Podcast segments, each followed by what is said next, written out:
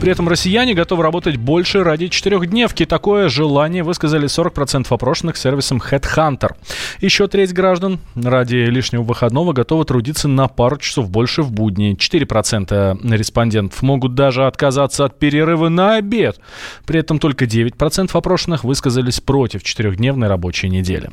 Профессор кафедры управления человеческими ресурсами Высшей школы экономики Елена Варшавская назвала идею сокращения э, рабочей недели несвоевременной такие вопросы не решаются опросами общественного мнения. Да, россияне сказали, что они готовы работать больше, но ответить на вопрос, повысится ли производительность труда, опросом общественного мнения невозможно. Идея о переходе всех на четырехдневную рабочую неделю сейчас крайне неуместна. Потому что для того, чтобы перейти, нужно сначала повысить производительность труда. Вот сначала современная технология, а потом переход на четырехдневную рабочую неделю, а не наоборот.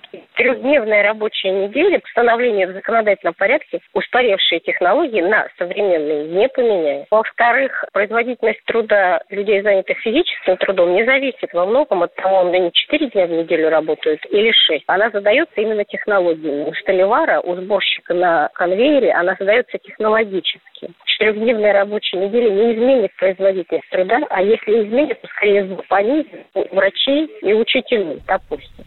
Что касается третьего выходного, большинство россиян хотели бы отдыхать в пятницу. Четверть опрошенных назвала идеальным днем понедельник, а 14% – среду. Четверг набрал 1% голосов, вторник вообще упоминали реже всего, обидели. В основном поклонники четырехдневки трудятся в отрасли добычи сырья, автомобильном бизнесе и сфере управления персоналом. Против Виталия Кличко на Украине возбудили уголовное дело о госизмене и хищении средств. Мэр Киева, э, мэра Киева и его двух заместителей подозревают в краже денег при, э, при реконструкции Шулявского моста. Также Кличко обвиняется в содействии незаконному обогащению частных лиц за счет средств из столичного бюджета. По требованию Высшего антикоррупционного суда Украины профильное бюро внесло эти сведения в единый реестр досудебных расследований. Политолог Александр Асафов считает, что уголовное дело против Кличко нужно украинскому президенту Зеленскому, чтобы отвлечь людей от проблем? Дело в том, что у этого события есть две причины. Первая причина, что Кличко не является самой крупной фигурой и, конечно, очевидно, не владеет каким-то таким масштабным состоянием, хотя он человек не бедный, в том числе и заработавший на своей спортивной карьере ранее.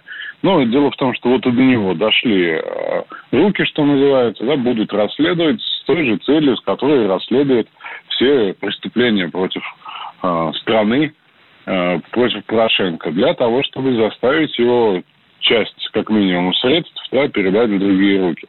Вот. Но это лишь одна из причин. Вторая причина. Для Зеленского крайне важно сейчас, ну, в общем, как и всегда, как и срок его а, правления, генерировать э, популистские поводы, которые будут позитивно восприняты населением и а, оттянут внимание от негативной повестки, которая а, складывается, например, по транзиту газа или, ну, например, по попыткам разведения сил и средств на линии соприкосновения в Донбассе.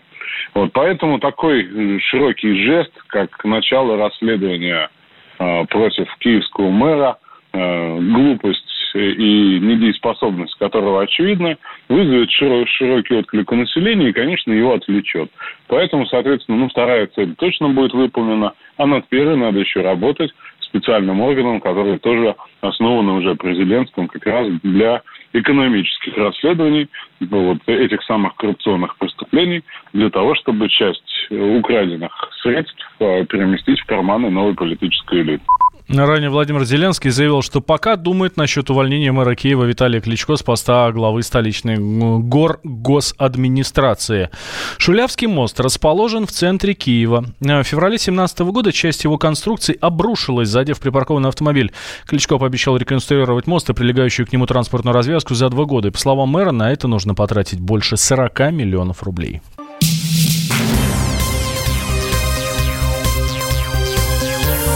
Темы дня. Вы слушаете радио «Комсомольская правда» в студии Валентин Алфимов. Напавшие на погранзаставу на таджикско-узбекской границе были боевиками запрещенной в России террористической организации «Исламское государство». Об этом заявили в Комитете нацбезопасности Таджикистана. Ранее стало известно, что военные отбили атаку боевиков. Было уничтожено 15 террористов. В ночь на среду в 60 километрах к западу от Душанбе 20 вооруженных людей в масках напали на подразделение Ишкобот. А во время перестрелки погиб один пограничник и милиционер. В Комитете нацбезопасности безопасности Таджикистана считают, что боевики пришли со стороны Афганистана. Военный обозреватель «Комсомольской правды» Виктор Баранец рассказал, что террористы могли выйти к границе совершенно другим маршрутом. Есть данные по первой версии, что боевики пришли со стороны Узбекистана. Там, в общем-то, уже давно не секрет, что в том районе Узбекистана находятся боевики, которые сбежали от таджикской власти и которые все еще лелеют мысль о том, чтобы свергнуть Рахмона и, в общем-то, привести к власти своих боевиков. Я не исключаю, что вместе с этими боевиками с узбекской стороны там нападали, возможно, и афганские боевики, потому что часть из них скрылась с Афганистана и нашло убежище в Узбекистане. Итак, первая версия. Нападение совершили со стороны Узбекистана. Вторая версия. Ее тоже сейчас изучают, что это, в общем-то, внутренний бандитизм. Так называемая внутренняя вооруженная оппозиция, которая по-прежнему терзает таджикские власти. Но это говорит о том, что в недрах Таджикистана, если, конечно, эта версия подтвердится, все еще